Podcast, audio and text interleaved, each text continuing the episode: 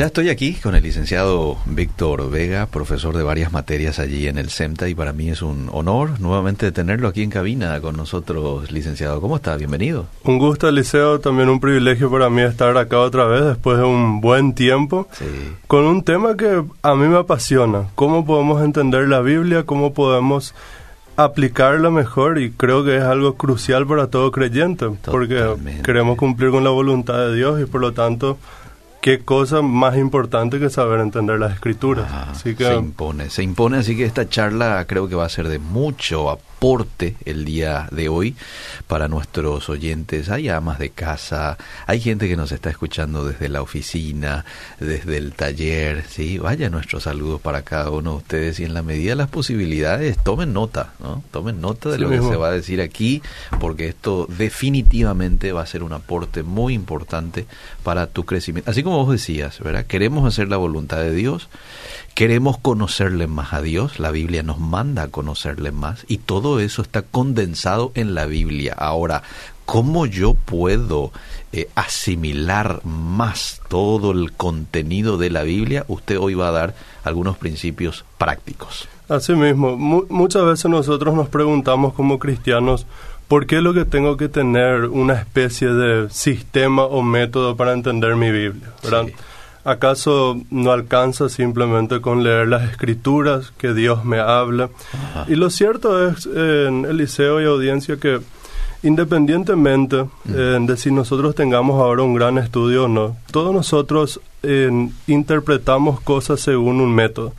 Yo siempre suelo dar el ejemplo a mis estudiantes que es el siguiente hay muchos chicos que están ahí desesperados, ¿verdad? Y eso es algo clásico en el seminario por conseguir su idónea, ¿verdad? Para mm. conseguir su pareja. Cierto. Y de repente una, una chica, puede ser al revés, un chico le escribe a una chica unas dos palabras que son mágicas, ¿verdad? Sí. Te quiero. Te quiero. Y vos recibís ese te quiero y decís, ¿qué significa eso? Ah.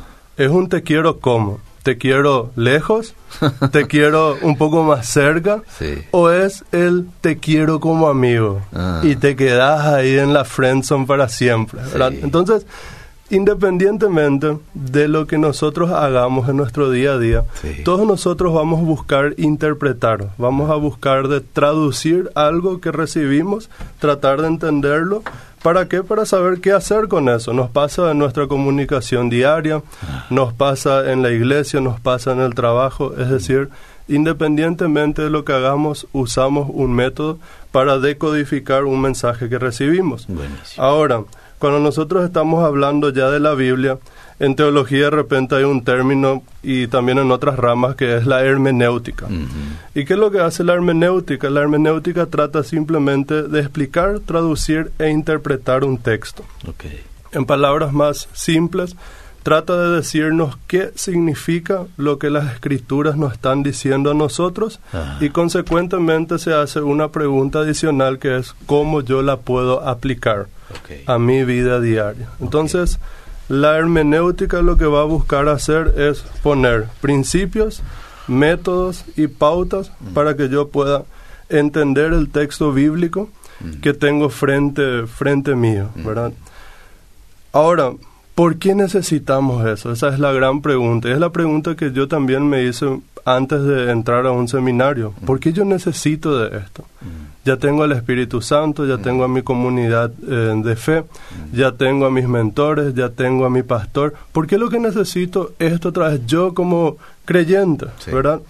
Y lo cierto es que cuando nosotros agarramos nuestro libro, que es la, la Biblia, y la abrimos y empezamos a leer en ella y esperamos que el Señor nos hable, lo cierto es que hay un gran puente y tenemos que verlo, una gran distancia quiero decir, y tenemos que verlo como un, como un peregrinaje. Nosotros vamos camino a un lugar determinado y de repente nos encontramos con un gran río. Mm. Y ahora decimos, bien, para llegar a nuestro destino necesitamos cruzar este río. Y este río puede ser muy ancho, muy profundo, puede ser más estrecho, menos profundo. Y ese río, cuando nosotros leemos las escrituras, es el proceso que hacemos de tratar de entender el texto y cruzar el río significaría cómo yo aplico eso para mí hoy. Y lo que hay en el medio, mm. que es el río, mm. es muchas veces la distancia cultural, la distancia histórica, mm. la distancia entre qué significó una palabra y otra palabra. Mm, Entonces, necesitamos nosotros esto porque el que nos habló, o sea, el Señor, mm. Dios, y quien hoy escucha, y en el determinado contexto en el cual el Señor nos habló, la distancia es grande. Más todavía cuando nos vamos al Antiguo Testamento, que, es aún más grande ese río, ya casi es un océano, ¿verdad? Mientras que en el Nuevo Testamento a veces capaz se puede asemejar a un arroyo con unas profundidades que no nos esperábamos. Y por otro lado también necesitamos esto para generar claridad en cuanto a las escrituras para mí, para otros, para mi comunidad de fe y mi entorno, y también para poder entender al Espíritu Santo, porque todos nosotros vamos a convenir que el Espíritu Santo inspiró este libro. Y por lo tanto necesitamos entenderlo a ese Espíritu Santo que inspiró las Escrituras para que nosotros sepamos cómo vivir como creyentes. Y acá quiero decir que tenemos tres rutas para entender la revelación de Dios. Y estas tres son la interpretación o el entendimiento dinámico, el entendimiento ético y el entendimiento cognitivo. ¿Qué significan estas tres? Mm. El dinámico, nosotros practicamos desde el momento en que nos convertimos y quizás inclusive antes, que es cuando nosotros agarramos las escrituras, leemos un texto bíblico y el Señor nos habla a nosotros. Sí. El famoso Dios me habló. Y leí un texto y me, tocó a mí en mi espíritu, me conmovió y me llamó a una acción. Muchos se convierten de esa forma, ah. leen las escrituras, se sienten llamados, el Espíritu Santo obra y la persona se convierte. Entonces, el dinámico tiene que ver con esa interpretación que yo le doy al texto cuando yo, en mi intimidad, en mi vida devocional, por decirlo así, hablo con el Señor y el Señor me habla a mí, a mi espíritu, y yo por lo tanto decido hacer algo en, en relación a lo que he entendido. El ético es cuando yo veo mi vida, yo ya me convertí, mm. yo ya estoy en el camino del Señor, pero ahora leo las escrituras y me doy cuenta que mi, mi conducta mm. de repente no se ajusta a lo que Dios espera de mí. Entonces yo ahora trato de entender el aspecto ético y moral de las escrituras y adecuar mi vida a eso. Por ejemplo, mm. si crecí en un contexto de siempre decir esas palabrotas que conocemos en nuestros contextos con P y demás, ¿verdad?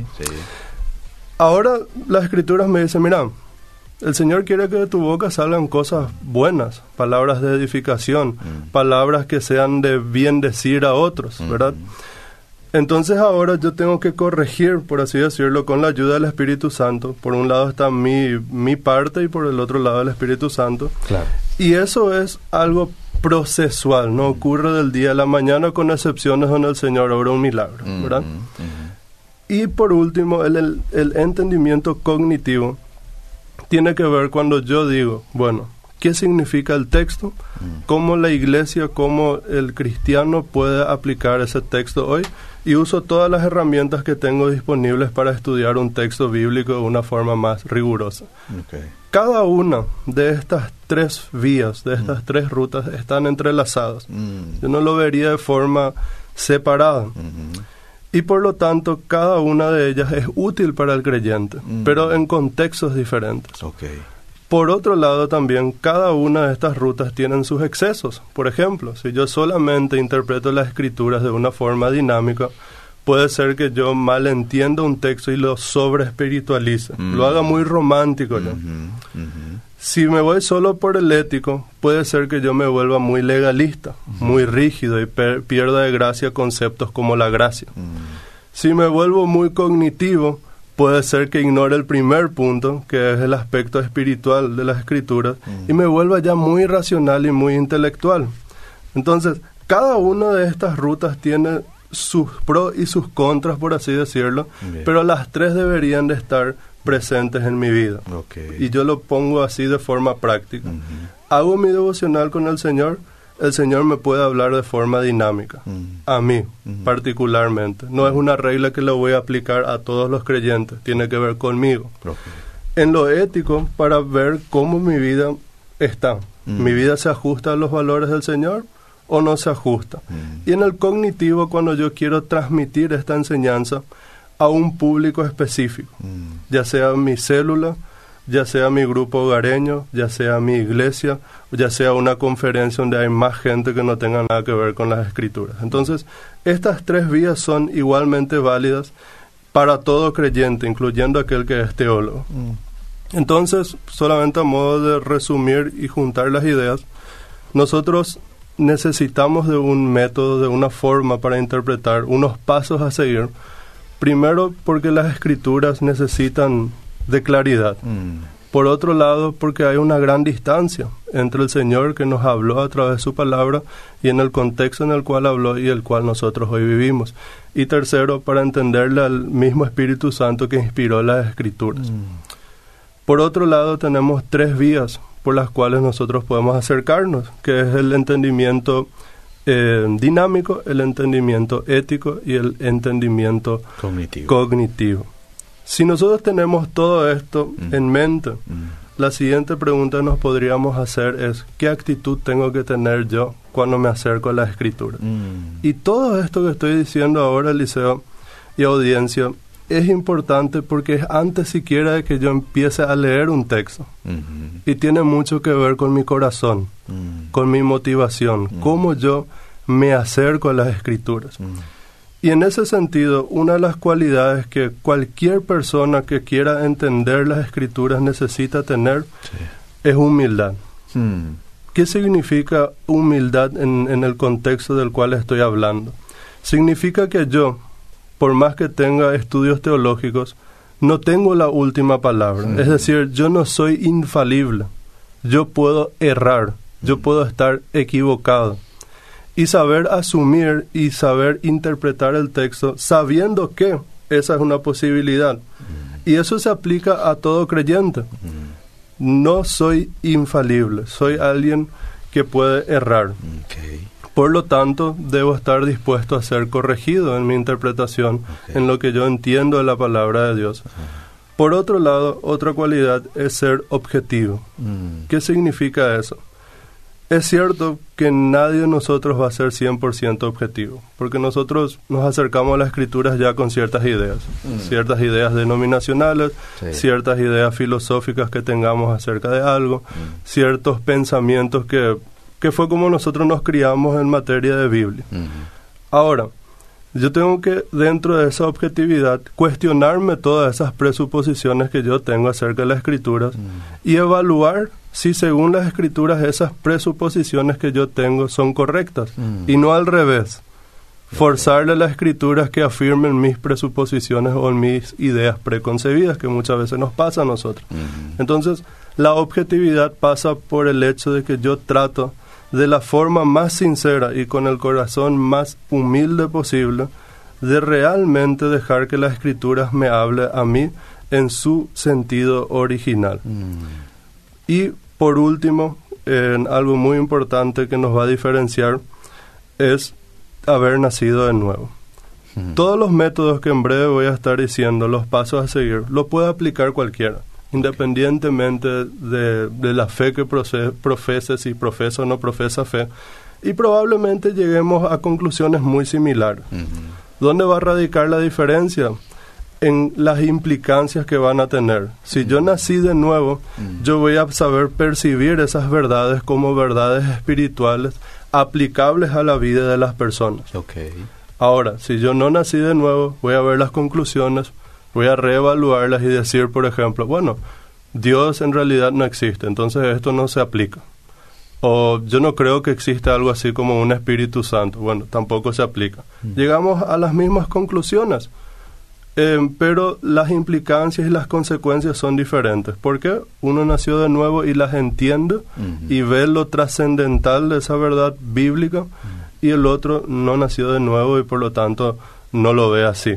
Entonces, recapitulando, son tres las cualidades generales que yo diría, humildad, objetividad y haber nacido de nuevo. Podemos agregar más, pero yo creo que con esas tres estamos bien. Muy bien. Excelente, excelente. Este, si ustedes de pronto tienen alguna pregunta, lo pueden enviar al 0972 201 400 y en su momento lo vamos a estar leyendo. Hoy estamos hablando para la gente que se ha sumado un poquito más tarde, quizás, principios para interpretar la Biblia junto al licenciado eh, Vega. Muy bien. Entonces, cuando vimos todo lo primero, que tiene que ver mucho con una cuestión actitudinal que para mí es la base, la base, vamos a los pasos. Nosotros tenemos una gran distancia, dijimos hace rato. Hay un río que nosotros tenemos que cruzar. Ese río es la cultura, es la historia, son las palabras, los son, años de son los años que están de por medio. Y yo tengo que cruzar eso. Nadando va a ser muy difícil. Mm. El, el, tratar de nadar, de nadar ese río es más o menos solamente partir de lo, del entendimiento dinámico. Mm me meto al río y trato de ver qué es lo que va a pasar. Salgo, o no salgo, quito algo, no quito nada. Necesito un puente para cruzar de la forma más, más correcta. Mm. Y ese puente es lo que se llama principios de interpretación. Este puente es el que me va a llevar de lo que significó a lo que significa para mí hoy. Y el lo, lo, que dice y lo que me dice. Exacto, lo que dice y lo que me dicen. Muy bien. Entonces, el primer paso que yo debería de hacer, y voy a resumir en cuatro para no complicarnos mucho, es entender el texto en su contexto. ¿sí? Y ahí la pregunta base que yo me tengo que hacer es, ¿qué dice el texto? Y esa es una pregunta que en el seminario yo siempre le recuerdo al profesor Rogelio, porque él durante los cuatro años nos repitió esa palabra. ¿Qué mm. dice el texto? Mm. Y, y, es, una, es una pregunta tan sencilla, mm. pero que tampoco nos hacemos. Entonces, ¿qué dice el texto? Y en consecuencia me pregunto, ¿qué significó el texto para los receptores bíblicos? O en otras palabras, ¿qué significó el texto para el autor? ¿Qué significó el texto para la gente de ese entonces? Y a nosotros nos parece a veces raro preguntarnos eso en relación a la Biblia, pero ¿cuántas veces cuando nosotros queremos saber algo, no sé, de la guerra del Chaco, hmm. nos vamos a la persona con más edad que sabemos que quizás estuvo ahí y le decimos, a veces nos toca y es el abuelo, ¿verdad? Hmm. O el tío, hmm. supongamos que es el abuelo, nos acercamos y le decimos, abuelo, ¿cómo fue en ese entonces? Sí. Y él nos cuenta y nos dice, mira, pasaba esto, pasaba lo otro, ah. entendíamos que teníamos que hacer esto. Ah. ¿Y, ¿Y cómo ustedes vivían éticamente? ¿Qué sé yo? Le preguntas al abuelo. ¿Cómo sobrevivían con el hecho de que tenían que disparar o algo así? Ah. Y él me dice, mira, nosotros hacíamos esto, hacíamos lo otro. Y entendemos qué significó para ellos en ese entonces esa cuestión en particular mm. y después tratamos de relacionarlos con nuestro día a día. o sea, lo que quiero transmitir nomás con esto es que lo que yo digo o propongo hacer con las escrituras no es algo ajeno a nosotros. Claro. Es algo natural y es algo que deberíamos hacernos mm. para entender correctamente. Claro. El segundo paso que, que deberíamos hacer, yo digo siempre, es ver cómo de ancho es ese río que vamos a cruzar. Mm. Y ahí la pregunta es, ¿cuáles son las diferencias entre los receptores bíblicos y nosotros? Okay. Y ahí entran las diferencias culturales, las diferencias históricas, los años, las costumbres, eh, los significados de palabras, etcétera, etcétera. Ahí yo digo, ¿en qué soy yo diferente de ellos y en qué ellos son diferentes de mí? Okay. ¿Qué hace diferente al tiempo en el cual el Señor dijo tal cosa y el tiempo en el cual yo hoy estoy viviendo? Mm. El tercer paso ya es cruzar el puente. Sí. Y fijémonos, los primeros dos pasos son previos al cruzar. Y el tercer paso es a la hora de que yo busco pasar ya al otro lado. Y ahí yo me pregunto, ¿cuáles o cuál es o son los principios teológicos que encontramos en el texto. Mm. O en palabras sencillas, ¿cuál es la enseñanza que me está dando el texto? Pero acá hay algo, hay algo muy importante. Yo no me tengo que hacer la pregunta cuál es la enseñanza que el texto me da a mí, mm. sino cuál es la enseñanza que el texto da Okay. Es decir, pienso en, en el principio teológico, en la enseñanza bíblica, que el texto naturalmente nos da porque es lo que quiso decirle a esa gente en ese entonces. Bien. Con eso yo trato de cruzar el puente. Mm. Yo cruzo el puente, estamos acá en el, en el mundo antiguo, estamos ya dando unos pasos encima del puente, llegamos al otro lado. ¿Y qué pasa? Tenemos todo lo que aprendimos del otro lado, sus contextos, su costumbre, sus su formas, sus diferencias con las nuestras. Mm. Y ahora estoy del otro lado y miro un mundo totalmente diferente. Mm. Pero sé todo lo anterior y ahí es donde muchos nos quedamos, especialmente los que nos dedicamos mucho a estudiar la Biblia. Nos quedamos en el cómo fue. Mhm. Y el cuarto paso es entender el texto, pero en nuestro contexto. Y ahí la pregunta que yo me debo hacer es, ¿cómo deberían los cristianos de hoy, del siglo XXI, aplicar esta enseñanza bíblica o este principio teológico, o los, si son varios, a sus vidas? Ahí yo trato de pensar, en base a todo lo que sé, Mm. trato de pensar en el hoy. Entonces, son cuatro pasos que nosotros deberíamos hacer. Entender el texto en su contexto, y ahí me pregunto cuál es el significado del texto bíblico o la pregunta básica de qué dice el texto. El segundo, trato de medir la anchura del río que voy a cruzar y ahí me pregunto cuáles son las diferencias entre lo que está en la Biblia y lo que hoy vivo yo. Y en el tercero, cruzo el puente preguntándome por los principios bíblicos que el texto bíblico me da. Y en el cuarto paso, trato de contextualizar esos principios a mi mundo de hoy, como vivo hoy. Mm. Ahora, Muy bien. Yéndonos a un texto que nosotros conocemos y tratando de quitar una enseñanza y aplicar esos principios ahí. Sí. Filipenses 4:13. Epa, todo lo puedo en Cristo que me fortalece. Todo lo puedo en Cristo que me fortalece. Mm. Es una frase que todos nosotros usamos en algún momento en diferentes circunstancias. Mm.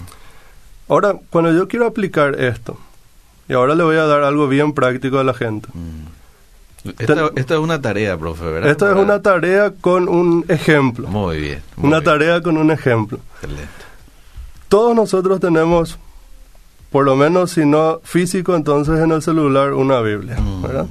Si tenés el físico, hay diferentes variedades de Biblia. No vamos a discutir sobre versiones, creo que todas las versiones son igualmente válidas, pero con objetivos distintos. Pero la mayoría de las Biblias nos trae una pequeña descripción antes del libro que Mm. vamos a leer, en este caso Filipenses. Ahí nos dicen quién es el autor, cuándo se escribió, cuál fue el fin, dónde estaba el autor, estaba en la cárcel, no estaba en la cárcel, Mm. estaba siendo perseguido, estaba ahí disfrutando de la playa, qué sé yo, ¿verdad? Estaba súper tranquilo o no estaba tranquilo, ¿verdad? Y un bosquejo general. Ya. También todas las Biblias normalmente tienen un numerito chiquito Ujú. donde abajo se nos indica o un texto bíblico relacionado, Mm. que sería paralelo, Ok. o nos explican una palabra, eso ya serían las Biblias de estudio. Ajá. Todo esto que yo les di, esos cuatro pasos, yo puedo aplicar simplemente con esa Biblia. No necesito mucho más. Ahora, si quiero ir más profundo, herramientas que puedo usar son concordancias bíblicas, diccionarios bíblicos, comentarios bíblicos, etcétera, etcétera. Bien. Pero vamos a partir de que todo eso no es accesible para nosotros y vamos a entender de, de lo más lo más sencillo posible. Muy bien. Tenemos Filipenses 4.13. Lo primero que tengo que hacer es preguntarme cuál es el objetivo del libro, qué quiso hacer Pablo, en qué situación él estaba, Mm. qué pasa unos versículos antes del versículo 13, qué pasa unos versículos después Ujú. y qué pasa en todo el capítulo. ¿sí? Bien. Si tengo tiempo, leo todo el libro y mejor todavía. Claro. En este caso se puede porque Filipenses Claro, es cortito. es breve. Ok. Probablemente no, no hagamos leer todos los salmos para entender el salmo 119, que Claro, ¿verdad? sí. Entonces, cuando yo leo el contexto de Mm. Pablo, Mm. yo me voy a dar cuenta que Pablo había sido, está escribiendo esta carta mientras él está encarcelado. Sí. No está atravesando un buen momento. Tampoco quiere emprender un negocio. Ok. Tampoco quiere ser el mejor futbolista. Ah. Tampoco quiere ser el mejor boxeador. Ah. Tampoco quiere ser el ministro más exitoso de todos los tiempos. Ah, bien. Pablo está en la cárcel. Mm. Está pasando mal Pablo. Está incómodo está ahí. Está incómodo. Está recibe también las ofrendas de las iglesias, le agradece a la iglesia, pero dice básicamente, ¿saben qué? A pesar de todo esto que yo estoy atravesando, mm. yo todo lo puedo en Cristo que me fortalece. Mm. Y el todo no significa todo en cuanto a mis planes de prosperidad que yo tenga. Todo se refiere a toda circunstancia, que a pesar de la circunstancia en la cual yo esté, ¿verdad? El Señor va a estar conmigo y con Él yo voy a poder. Es decir, mi confianza va a seguir plena en Él. En abundancia o no abundancia, en cualquier situación. Entonces yo leo el, el, contexto y me doy cuenta, ah, eso es lo que Pablo está haciendo. Se está dirigiendo a cristianos tratando de decirles esto. Ahora yo trato de hacer las diferencias. ¿Cuál es la diferencia entre Pablo y entre mi persona? Y bueno, como les dije hace rato, en el caso del Nuevo Testamento, eso nuestro río es muy angosto, muy estrecho. Entonces, una de las diferencias que vamos a tener es que la mayoría de nosotros no estamos en una cárcel, mm. eh, la mayoría de nosotros no somos de la iglesia de Filipos, ¿verdad? Mm. Somos de otras iglesias. Entonces, hay pequeñas diferencias ahí. El tercer paso, ahora voy a tratar de cruzar ya el puente. Mm. Voy a decir, ah, lo que Pablo me quiere enseñar a mí es que Cristo va a darle poder a los creyentes para que estén contentos en una serie de circunstancias difíciles. Mm. Eso es lo que Pablo me quiere enseñar. Ahora yo voy a mi contexto, ya sé ya lo que Pablo me quiere enseñar. Ahora pienso en mi vida. Y lo primero que tengo que decir y preguntarme es, ¿cuál es una situación similar a la que Pablo atravesó que tiene que ver con nuestra, nuestra actualidad? O sea, capaz sos un, un estudiante que comenzó sus estudios y ahora se vino todo este tema de la pandemia. Mm. Hubo una gran crisis. Mm. Vos te diste cuenta que no podés más saldar ciertas deudas, tuviste que salir a trabajar, tuviste que hacer una serie de cosas. Mm. Y vos estás en un momento muy difícil, está muy apretado la situación. Incertidumbre, confusión. sí, estás en incertidumbre, confusión, momentos difíciles. Ese es un contexto paralelo. Ahora yo me pregunto, yo no le puedo decir solo a la persona, mira, vos ahora en este momento de dificultad tenés que contentarte en Cristo, punto. Mm. Pero él le está diciendo simplemente qué tiene que hacer, pero no le digo cómo. Mm. Y esa es la, la parte última del cuarto paso, que es la aplicación específica para una situación. Y ahí que yo tengo que hacer, imaginarme situaciones mm. en donde este texto pueda aplicar. Por ejemplo, ¿cómo aplica Filipenses 4:13 a una persona que perdió todo? ahora en tiempos de pandemia, a alguien que perdió un familiar, a alguien que perdió todas sus fuentes de ingresos, por ejemplo, a un estudiante que no pudo seguir sus estudios. Me imagino esas situaciones y pienso de forma específica. Por ejemplo, en el caso de un estudiante, bueno, mira, está difícil la situación. Jesús te da el contentamiento, aprovechar la hora, vivir pero en consecuencia vamos a tener que hacer algo. Mm. ¿Cuáles son cosas que puedes hacer? Bueno, acercarte a un mentor, acercarte a tu pastor, busca ahí sostén y sustento espiritual. Mm. Ve si puedes hacer unos que otros trabajos para poder ir capaz ahorrando para seguir en, en algún momento con tus estudios. Mm. Y voy pensando en cosas específicas. Y me doy cuenta, mira, desde Pablo y lo que a él le pasó, y hago una línea hasta hoy, el contexto cambió, pero el principio es el mismo. Mm. Entonces, lo que a mí me hace la hermenéutica es ayudar a pensar y ver el texto bíblico en su profundidad y en su totalidad. Mm. Muy importante, yo no me pregunto cuando hablo la Biblia qué, qué, me quiere decir el, la Biblia a mí, mm. sino primero me pregunto qué quiso decir la Biblia al autor original y en consecuencia qué me está diciendo a mí, a la iglesia, etcétera, etcétera. Entonces, yo creo que con estos cuatro pasos que de los cuales estuvimos hablando hoy, eh, ver el contexto, ver el principio, las diferencias que tenemos entre el contexto y nuestro contexto actual, ver los principios bíblicos que se pueden extraer del texto bíblico y pensar en cómo aplicarlo hoy. Creo que tenemos una guía muy importante y sencilla para poder entender mejor las escrituras, entender mejor la palabra de Dios y por consecuencia poder seguir mejor la voluntad de Dios y cumplir con nuestro llamado que es ser embajadores de Cristo aquí en la tierra. Wow, qué buen aporte y clavadito en 30 minutos. Quiero dar un poquito, dos minutos para leer los mensajes que llegaron podemos utilizar un recurso muy interesante que son los videos de Proyecto Biblia en español, que son videos dinámicos y fáciles de entender para todo tipo de personas. Por ejemplo, hacen introducción general de libros de la Biblia, estudio de palabras y mucho más. ¿eh? ¿Cómo se llama el Proyecto de la Biblia? Proyecto Biblia en español. Sí. Muy, muy, buen recurso, de hecho.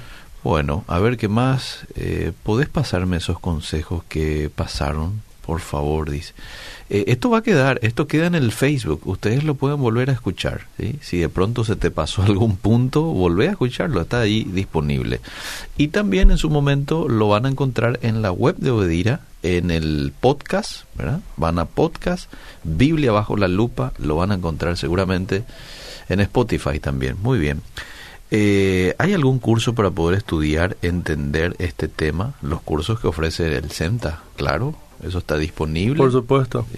Este, los números de teléfono ustedes lo tienen allí en la pantalla del Facebook justamente, que es el 0981-807-507.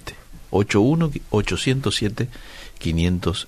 Excelente el programa de hoy, dice otra oyente. Sumamente claro, saludos. Estamos tomando nota, bendiciones. Mira vos.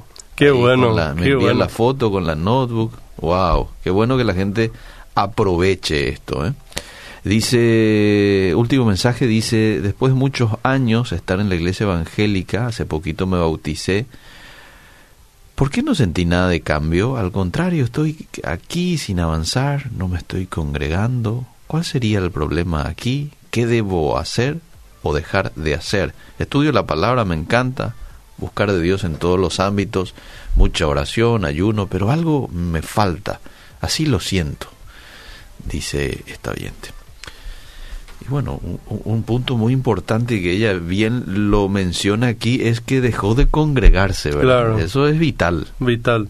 Necesitamos, no, no, todo crecimiento se da en comunidad, no, no mm. se da solo. Cierto. No, podemos crecer solo. Así que, bueno, este, persistí en eso. Profe, gracias por el tiempo. Un gusto. Sí. Esperamos tenerte en cualquier momento de vuelta por acá. Sin problema. Cuando ustedes digan, estamos para, para servir y ayudar en lo que sea posible. Muy bien, seguimos.